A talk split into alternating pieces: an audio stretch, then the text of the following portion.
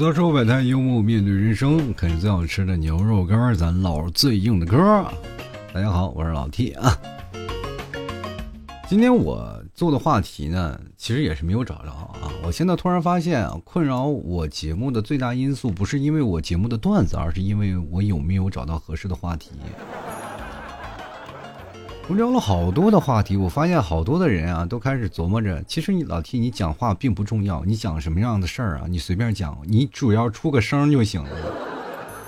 那我每天我就吱吱吱吱吱吱一直吱吱就好了嘛。人听节目那边，哎，这是段子吗？这不是什么时候我的耳机里钻了一个耗子？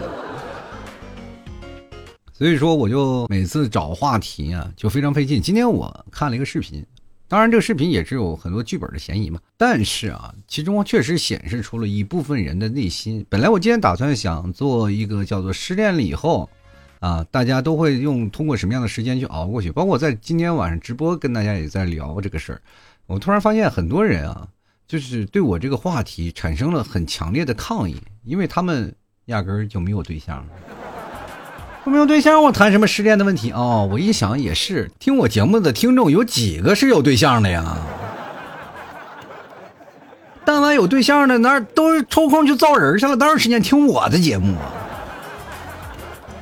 所以我也很尴尬啊，在那儿我就讲个事儿，我给他们道了个歉啊，对不起，我本来想做个节目，却给你们来一顿嘲讽。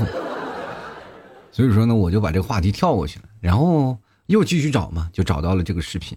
这个视频讲述是什么？一个八二年的一个老爷们儿啊，就说了跟一个心理咨询的人说了他现在现状啊，啊，主要是讲述什么单身非常好。其实现在很多的朋友们也是有这样的想法嘛，说单身挺好的一个过程啊，就是单身一个人啊，全家吃饱，然后各种都不累啊，所有的事情都有。啊，我仔细分析了他当中的一些说话的东西啊，我今天也就是通过他说的，所以说的那些话呀，来跟各位朋友进行一些分析啊。我一定要站在他的对立面啊，我一定要说结婚是一件很好的事儿，要不然这期节目呀，你们提早听了以后肯定会把我大卸八块儿。我敢说，结婚是一件不好，我但凡说一个不字儿，我明天就见不着后天的太阳了啊。主要是这样的，那位八二年大哥啊，就是就比我大嘛。那八二年大哥具体是这样说的：他说，首先呢，他不想背负高额的房贷，也不想背负高额的车贷。然后呢，在这个生活当中呢，他又不想就是在公司里处理好公司的那些问题啊，那些等等的问题，我还要回来处理处理，就包括丈母娘呀，包括还跟老婆当中的一些关系。他又不想呀，在逢年过节或者有些节日的时候，还要讨对方欢心，就给对方买礼物。同样呢，他也是特别害怕，然后自己的工资不行，然后就感觉自己的养活不了老婆，老婆第二天跟人跑了，啥啥意思？你是找老婆还是他妈买了一个老婆？那你不知道你老婆着急挣的比你还多吗？后面还有啊，后面又开始讲述就是传宗接代问题，就是说如果要是父母催婚怎么办呢？他是觉得这样的事情如果要发生在他身上呢，也没有办法。啊，就是不结婚，你说催婚，你能催出什么呀结果来呢？你到最后呢，就是婆媳关系不好啊，或者等等，你要包括传宗接代呀。你不要相信现在孩子到了孩子就是无尽的痛苦啊，是吧？你又要养活他，给他吃，给他更好的教育，教育就已经让你焦头烂额了。瞬间呢，你说你是不是要攀比你家的孩子会不会比别人家孩子穿的好啊？或者是孩子长大了以后，你要给他买车，还要买房，你奋斗了一辈子，突然发现没有一天是休息的时间，你都要奔赴他们的时间，没有时间给自己。那么自己现在呢，最好的一个生活状态就是有钱了，咱就买套公寓；没有钱，咱就租个廉租房或租个房子，反正有多赚多花，少赚少花。然后他现在养老的问题呢，说那养老怎么办呢？他说现在啊，真的你可以相信儿女会给你养老吗？我说不可能，儿女给你养老。然后等等一系列的问题啊，就说等到老了以后，他现在给他的父母啊，包括他都买买一份养老保险，反正现在先暂时存着钱，等到老的时候可以自己度过余生，啊，这些等等等等一系列问题啊，我就在想一件事儿，咱别的前面都抛开不谈啊，就先先不不谈这些，我就想问你，老了以后你确保你不去广场舞去找老伴儿吗？我就不相信啊！各位朋友千万不要信这些话啊，这些话。我不太相信是一个人说出来的，就是哪怕有这个想法，但是很少有人会实际于行动，多数是给自己的懒而找借口，啊，不是不想找，他妈是找不着，然后给自己强加了这些借口来给自己洗脑，说我自己一个人过得挺好的。毕竟说实话，为什么以男性的视角来说这个事情，没有女性的视角来说呢？因为男性视角和女性视角是不一样的，男生是被迫剩下的。你知道现在人口的这个男女比例啊，它的差口差距是越来越大。就是前两前两年我说啊，有三千万的缺口，也就代表你有三千万的光棍儿。那你不给自己找借口，你怎么办？抢吗？那不行，那犯罪。所以说，在这个借口上，我跟大家讲，幸福是要自己主动争取的。为什么社会我们奋斗到这儿，为了一个什么？为了一个爱字呀！啊，爱字很重要。我在这里呢，我一个已婚人士的一个想法呀，要把这些毒鸡汤啊，给大家来教教啊，让知道这个毒鸡汤他妈喝起来是真难喝。前两天我直播，我一个听众朋友跟我说：“老 T，你是毒鸡汤杀手啊！” 就是但凡有那些讲的这个负能量的东西，你都能给我揪过来啊。然后觉得干你在你这里有满满的幸福感啊，于是给我刷了个小心心，我也给他比了个心啊。其实，在生活当中啊，确实你要知道一件事儿啊，就有些东西它确实你。揪出现在社会的矛盾的对立面，然后给你讲述的啊！现在很多的人大概也是听到这些毒鸡汤啊，觉得让能够给让自己的对号入座啊，觉得就哎没有问题啊！我在这个位置，我也是这么想，他就把自己那种失败者的角色他给掩盖过去，对吧？如果说你追不上对追不上对象，别人说哎你怎么连个女人都不会追啊？你为什么就不会谈恋爱？女人追不上，男人不能努努力吗？实在不行，找那些中间的也可以啊，是吧？你还能赚个差价。所以说，这个在朋友之间，他是一个失败者。但如果我要保持一个单身主义，我保持一个单身贵族，我是不是就上升了？我在我朋友们之间，哎，看你们一个个过得灰头土脸的，你看像我一样单身多好，要传输单身理念。哎，我有一个朋友啊，就这样啊，天天的，我们一帮的哥几个结婚了以后啊。你突然发现一件事情，就是以前我没有结婚，我们一帮人玩的可好了啊，吃饭喝酒啊，呃，干各种事，以至于到最后我们哥几个都结婚了啊，他就一个个参加婚礼啊，一个个参加伴郎。后来我们在一起聚聚会的时候吃饭，他就说：“你看，我都参加你们你们的婚礼，我都参加过伴郎，你看就我独善其身，我还保持。你看你们一个个现在出来吃个饭多难，对不对？”我说：“是我们几个都出来吃饭是很难。”我就想问一下，你是不是一个人挺孤独的？叫我们吃饭，我们都得跟老婆申请。请问你，一个人你也没有人申请，为什么还要一个人吃着外卖呀？我们在家里，老婆做好了饭菜，当然也由我们给老婆做饭，但这不重要啊，重要的是我们都成双成对，为什么你形单影只啊？他急了，他生气了，他头上已经冒了三团火，不知道以为哪吒来了，崩溃了。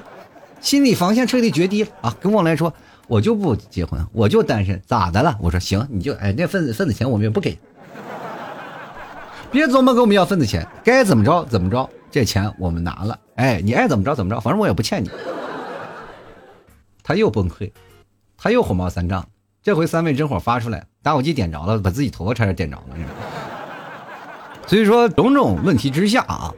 在聊这个事情的时候，戳人戳短，其实确实是我不对，我不能打手打气算，一下把人打死了，我觉得不给人面子，也没有给对方尊重。但是我觉得当头棒喝也是让他能醍醐灌顶，我不能任由他说单身是一个好处，对吧？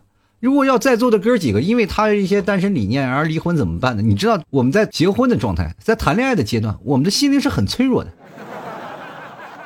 外面总有个声音，哎，赶紧单身吧！你看我们自由，然后你自己再切到你自己的身份上，哎呀，我回去给老婆打报告，给女朋友说，哎，我得接女朋友去，然后干什么干什么？你觉得在有些时候，你跟你女朋友吵架的时候啊，就是心灵啊，包括你自己的心理防线也要濒临崩溃的阶段，是不是？别人一听你就想，哎，确实，啊，单身还是挺好，这个谈恋爱太累了。但是我跟各位朋友讲啊。谈恋爱是件很幸福的事儿，他就单着，他就孤独，他就酸啊，他就说不出那些话，他就让自己的身高地位稍微提高一点，就表示在你们在座的啊，跟你们有共同话语权。因为有些时候他老被孤立，我当我们聊老婆孩子热炕头的时候，孩子上哪个学的时候，他就在旁边瞅着，跟傻子一样啊，哎，抽烟抽烟抽烟，抱歉，我们戒啊。就是共同的爱好总是能体现出共同的话题。我们在聊一些事儿的时候，在聊一些。啊，有一些有趣的事儿的时候，总是能有一个志同道合的事儿。当然，如果一个单身过来，他就变成格格不入。因为从我们这些已婚的男士来说，我们心里其实还是有一些抵触的。毕竟我非常羡慕他们单身的生活，是吧？单身可以自由的玩，是吧？单身可以有更多的自由的时间。我们只能在家里啊，就是任劳任怨啊。有些时候还要这个嗯过个节呀，出去吃个饭呀，还要带老婆孩子出去玩。你说我们多累呀？我们一家幸福的多累呀！首先，我还是要转回来啊，摆摆他的观点。首先要说一件事情，他说不想年纪轻轻要背负房贷的、房贷车贷。我这个其实我跟大家讲，这是一种推脱的行为。你因为单身，他就不能背负房贷车贷了吗？是不是害怕什么呢？就是真的有一件事情是害怕，真的，如果你失业了，就什么都负担不起，你就等于破产了。其实现在现在这个经济社会来说啊，其实对于很多的个体来说，都容易存在破产的风险。所以说，当你真正的买了房子，他慢慢交了房贷，交了车贷，到时候干什么呀？就万一出了事儿，不就是房子被收回去了，车也收回去了，你这又成了孤家寡人。而且在这个你到了三十多岁了嘛，八二年三十多岁了，那确实你连人车也没买房，你以前混的咋样？确实也不得人知啊。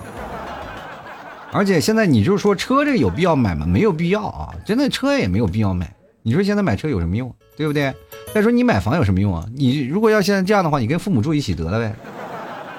你说单身嘛，对吧？你又不想听你父母的唠叨，那你好，你租套房子也很便宜嘛。那你也不用出去外地去工作去了，对吧？你要如果在本地，没准拆迁还获得一套房是吧？你要是在那些小的城市生活，那更是不用了，那个房价低的要死。所以说你在那随便工作了，然后慢慢干，没准还有一个找个有宿舍的地方，还连房子都不用掏。是不是挺好的一件事？所以说，当你在面临这些的时候，包括你个体，然后变成群体生活，每天在那儿各种漂泊的，不想要一套房，不想要一辆车吗？也想啊，你也想拥有大众的视野的东西，你也想追求物质的生活。你要不追求物质生活，你就拿个锄头田园的牧歌去啊，自己一个人去锄菜。就是我跟你讲，就种那个地瓜，种番薯，能养活自己好几年啊。那没有，你又享受物质的生活，那你就只能背负车贷。这是跟你有伴侣没有关系。有伴侣的话，你会发现你买车买房你都有考量，对吧？买个房子，夫妻二人可能共同承担。就是好多人就是想这个想法，就是一个男生的固有想法，就是啊，我找一个，我们付个房贷，他妈的老婆孩子都得我养。什么老婆孩子现在付都都有你养？这不什么年代了？妈老婆不挣钱，现在老婆比你挣钱挣的还多呢。你为什么抬不起头来？就是工作能力还可能还不如你老婆呢，对不对？所以说，在这种情况下，你首先就是给女方先定加了一个定义啊，就是这女生一定要是你正宫滋养的，所以说你才会觉得家庭是要通过两个人来奋斗出来的，对吧？你两个人共同奋斗奋斗一个房子，是吧？车其实你要想买好的，你老婆首先是你的拦路虎，我跟你讲。在座的各位，你们没有结过婚的 啊？就是有结过婚的，大概深有感触。就是很多，比如说年轻人，首先我们要出去耍帅，我们自己单个嘛，我们要买辆车，买个什么啊？我们肯定要买辆好车吧，对吧？就出去有面子呀，对吧？什么 BBA，最最起码找一辆出去一看，哇，天哪，暴发户啊！你这挺有钱呀，你这虚荣心就上来，一上来，咔嚓，宝马车钥匙往地上一坐，哎，挺厉害啊！你这个挺爱啊，然后一出门的时候开上自己的夏利跑。对吧？人认识车钥匙又不是上你的车，所以说有很多人就虚荣心啊，所以说他会买很贵的车，然后超出自己能力条件的车，对吧？然后，但是如果你要有家庭就不一样了，你但凡买贵点车，你信不信老婆今今天就扒你的皮，抽你的皮？就是他肯定还是以实用性为主啊。你就买一个差不多点车，咱们够开就行了，你不要老好面子，没有用，对吧？这个女生其实。再多的也不会追求你，男生嘛，就买车要有性能，要有这个啊，要有那个，哇，你这方向盘哇，几缸四缸啊，涡轮增压，我的天，哎呀，我天哪，这个这个车提速几秒？三秒，哇，这这这个我要要这个车，然后你老婆一票否了，我要这辆车，为什么呀？为什么要选这辆车？为什么？它好看呀，啊，而且确实价格也漂亮啊，你就没有办法啊，你就是这时候抵不过，所以说。更注重的是，当有老婆的话，他会给你注重节约成本，可以两个人共同负担一个房子啊，共同负担一一辆车，其实两人更能够撑起一趟家。比如现在工作几乎都是有吧，这个五险一金，就是哪怕没有五险一金呢，两个人去负担一个房子，其实也是应该够的，对吧？然后如果说你要真的不够的话，那么两个人其实如果要住租出租屋呀，或者是做一个什么方式，也是能活下来。你不是没有见过。社会底层的生活，你不是没有，就是好多好多人说你什么样的是社会底层生活？对标老 T 一下啊！社会最底层啊，我就是最底层，我一天到到晚二十四小时无休啊，所以说在某种时刻里，我就是干的多，我他妈挣的贼少，你知道吗？就是全靠各位朋友买牛肉干啊！最近这两天有好多地方封了，我我忧心忡忡的，我这个头发就一把一把的掉，主要是怕我们牛肉干给你扭不到你手里，你知道吗？要没有牛肉干，我们家儿子第二天就喝西北风。我跟你讲，所以说这就是生活吧。有老婆其实还会给你一定的动力，你有工作下去努力的动力嘛？你要有这样努力的动力才可以。其实我们最可怕的敌人不是说金钱，不是说物质，而是因为你的自律啊。如果你自律能力差特别差的话，我跟你讲，不仅说钱挣不着，咱们死的也快。我跟你讲。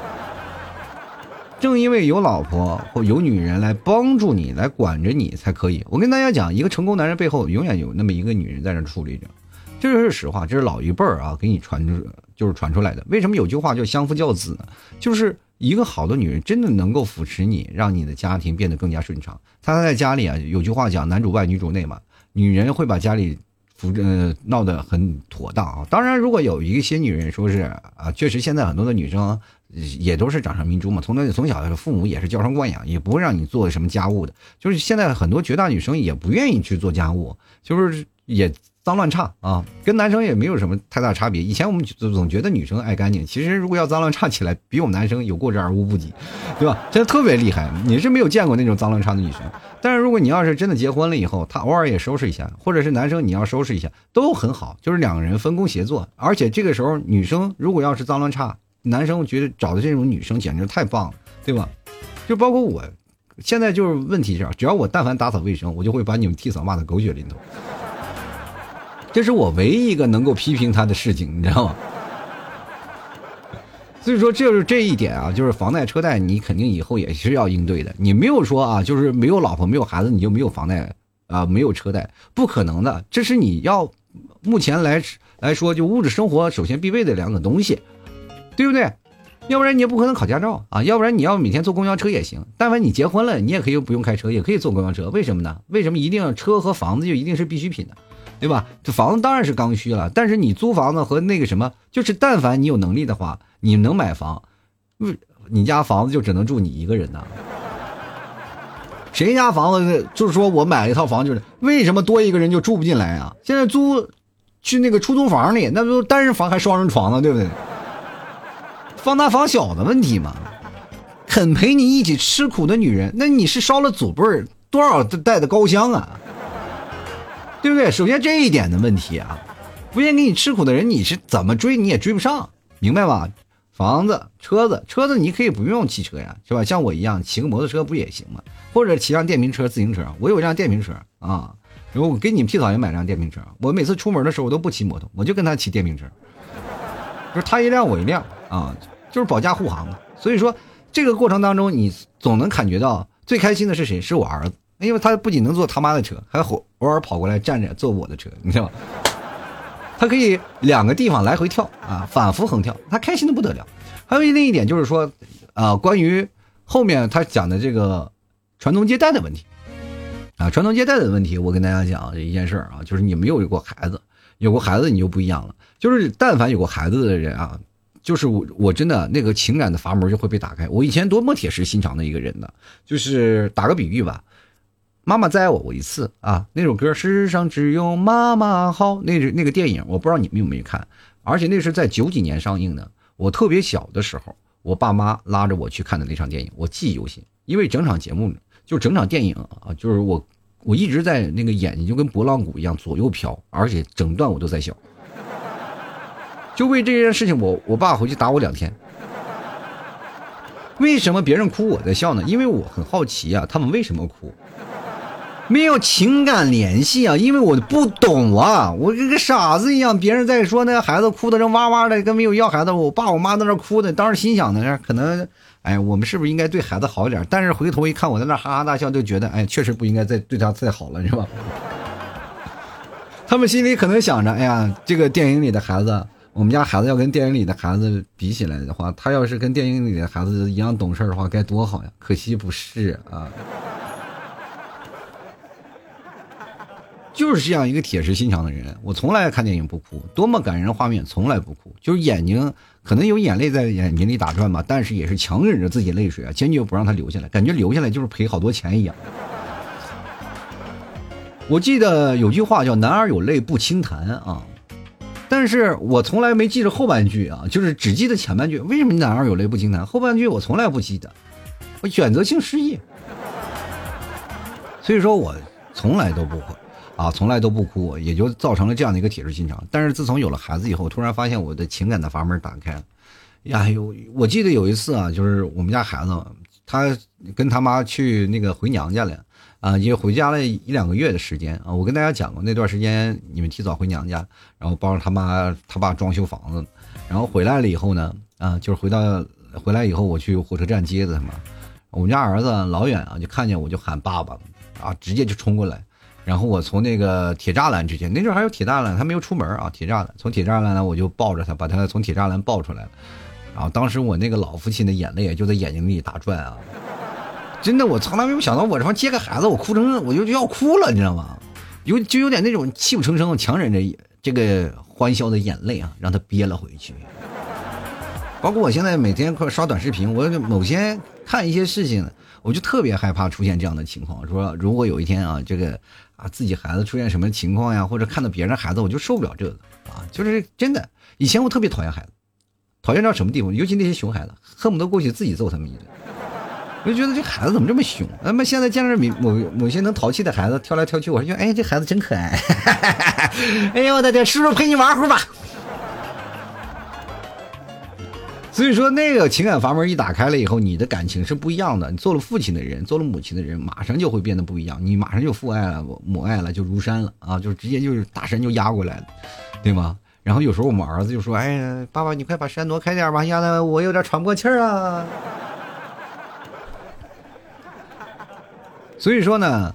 当你真正有了孩子，你才知道有孩子的乐趣啊！你不要说享受他的负面，这就像我们谈恋爱一样，他妈老想着说他的优点，你从来不包容他的缺点，那是人生吗？那不是。那你要这样的事情，你不如买个娃娃充气的放在床边多好，你永远都不用在你那生气，他也不用说话，他也不用给你唠叨，对吧？你想干嘛干嘛，踹他就踹他。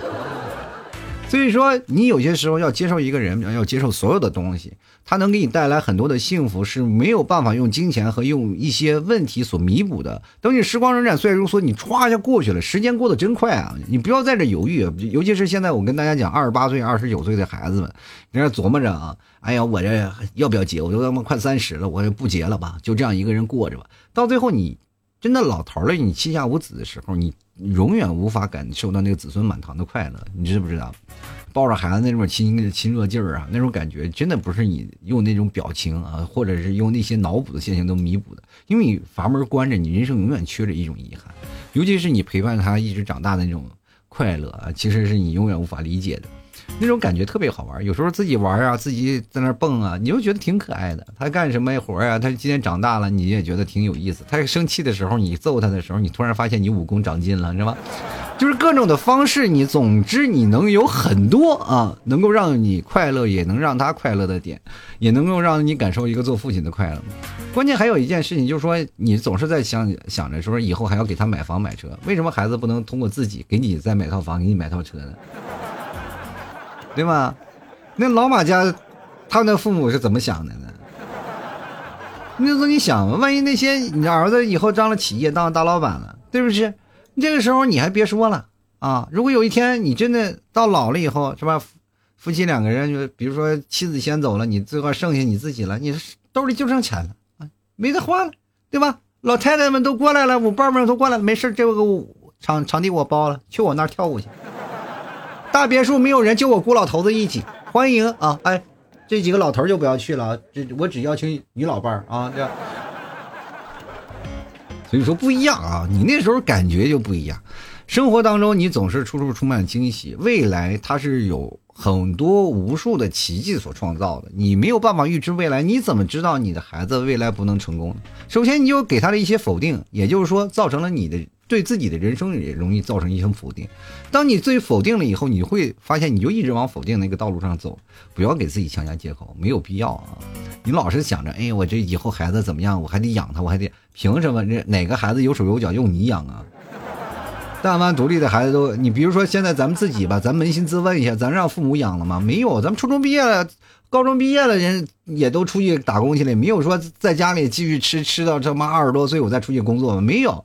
你看，现在我的听众有很多啊，就是初中就辍学的，初中辍学了，现在干什么？在厂里工作的也有好多，高中毕业的也出去工作去了，对吧？大学毕业了实习的也去，大学还没毕业呢，在学校里都是什么勤工俭学了，开始给自己赚学费了。怎么了？这一代年轻人都垮掉了吗？没有垮掉呀，我们为自己在努力的，我们的孩子为什么就不行？为什么就不能给他点信心呢？对不对？啊，就以为哦，我他妈生出来就是败家子儿，什么玩意儿啊？你家里有？多少钱让供他败家？还有那件事儿，就是还有一说老了以后呢，是你要给他买房、买车等等一系列东西，你以为他能给你养老吗？这些问题，孩子是不能给你养老啊！现在孩子他们有自己的生活，也不能给你养老，就是有些时候可能会给你放到养老院去啊，到了一定的生活。但是你们有想过一个问题啊？拔管子的是谁呀？你一辈子就健健康康不生病了吗？你这生病一个需要一个人照顾，是多么多么多么重要的事儿吗？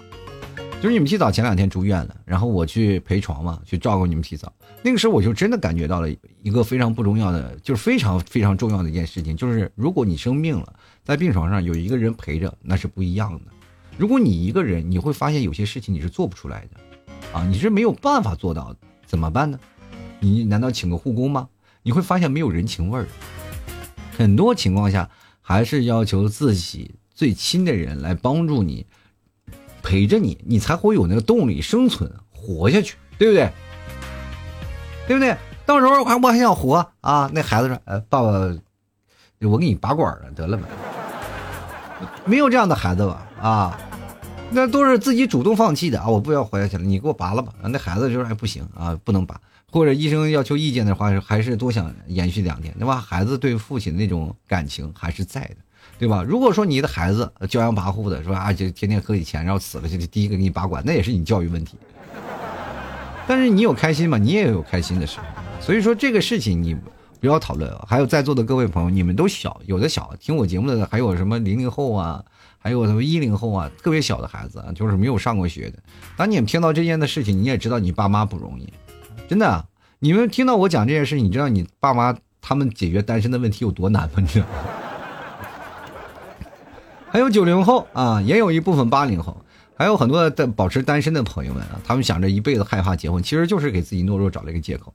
该谈恋爱谈恋爱，该结婚的结婚，至少你知道真正的爱过恨过，知道在谈恋爱的过程当中有什么挫折，慢慢慢慢你就熟悉了这些问题。我身边也有就很多单身贵族的朋友，他们虽然是单身着，但是他们并不抗拒幸福的来临，他们在等待着。就是如果幸福来了，幸福敲门了，我会欢迎他加入，而不是强给自己一个借口，我就不结婚，我就不谈恋爱，对吧？当真的有谈恋爱的时候，那屁颠屁颠过去跑的比谁都快，你知道吗？所以说，有的时候要奔着这个努力的方向去找，爱情是要通过你自己努力的方式去找。然后你去找到了这个爱情的方式了以后，你会突然发现你人生的另一阶段你就开启了。你有了责任，你有了担当，你有了对家的期望，你有了对家的归属感。你突然发现家不是一个冰冷的墙壁，而是一个温暖的港湾。有些时候你走到了更多的人群当中，你突然发现你变得特别了。你并不是在那个形单影只的一个人，而是你有家，有一个走在陌生的城市当中，总有那么一盏灯留着为你点亮。你总是回到家里看着那个温暖的烛光，当你回到家里热上，呃，哪怕是剩菜，但是它可以帮你温热一下，让你吃上这样幸福的餐啊，或者让你感觉到幸福的味道，你就会觉得人生其实是值。人生总有那么一阶段会让你感动，虽然说绝大多数是会让你生气啊，但是你能够在当中找到幸福的味道。我也希望各位朋友啊，认真听完我这期节目呀，好好琢磨琢磨，你到底是为了什么。到底是真的是否决了自己，还是没有体验过这样的人生？或者你现在在感情当中，你也可能是经历过破碎啊，或者吧，也经历过离婚呐，经历过这些事情，你也经历失望过。但是我还希望各位保持一个有希望的这样的一个生活啊，这样一个窘境。我也希望大家能够开开心心的接受每一段人生。我不希望各位朋友被一些毒鸡汤所渲染。以后呢，如果有毒鸡汤，你被毒鸡汤荼毒了啊，就觉得坚信不疑了，欢迎来晚上来。直播间啊，就找老 T 告诉我，就说我的老 T 这个毒鸡汤我就认了。那好，我来帮你分析分析，这个毒鸡汤到底是怎么把你毒害的。好了，吐槽社会百态，幽默面对人生啊！喜欢老 T 的别忘了多支持一下啊！老 T 家，老 T 除了能讲段子，那我最牛的是什么？就是我啃牛肉干啊！啊。这家伙又硬又好吃啊，又有口感又很佳啊，关键是纯牛肉的，各位朋友真的能顶饿呀，能代餐。在这个时候呢，比如说别人居家了啊，就是没有什么营养营养了，就吃不上饭，吃不上米，然后买个菜还得点个盲盒什么。你不一样啊，你这一看就是老 T 家的牛肉干，打开就吃，我的天呐，就这，尤其是你要站在阳台吃，馋着别人啊。然后去老马家啊，老马家你去找那个吐槽脱口秀，有个店铺叫吐槽脱口秀啊，就知道了。你知道老马家是谁家吧？然后你当然如果要不认识我，你可以跟我对个暗号啊，你吐槽社会百态啊，我就会对幽默面对人生啊。那你确定是我了，你就可以咔嚓就拿一刀回家了啊。那个反正孜然原味香辣都挺好吃的，各位朋友可以尝一尝。反正每天晚上我都会唠叨唠叨啊，各位朋友可能。没有号的人也不知道，也没有看我朋友圈的人啊，就是说可能也不知道我什么时候开始，就每天十点半啊到十二点，我都跟那叨叨叨叨叨叨叨两个小时啊，一个多小时。所以说你可以看我朋友圈啊，拼音的老 T 二零一二啊，然后可以看一看，然后我几点就会发一个什么呃截图啊，或者这个会发个预告啥的，然后大家可以到我那个就是现在你们刷视频的地方啊，就是抖来抖去那个，然后还有音乐的地方是吧？然后在那个地方去找我。然后那个叫老 T 脱口秀啊，就能可以看到我每天晚上十点开始直播了。谢谢各位朋友的支持啊，还是感谢各位啊，就是能够支持我。其实不用节目点赞了或者什么样，主要就是还是牛肉干来支持一下，好吗？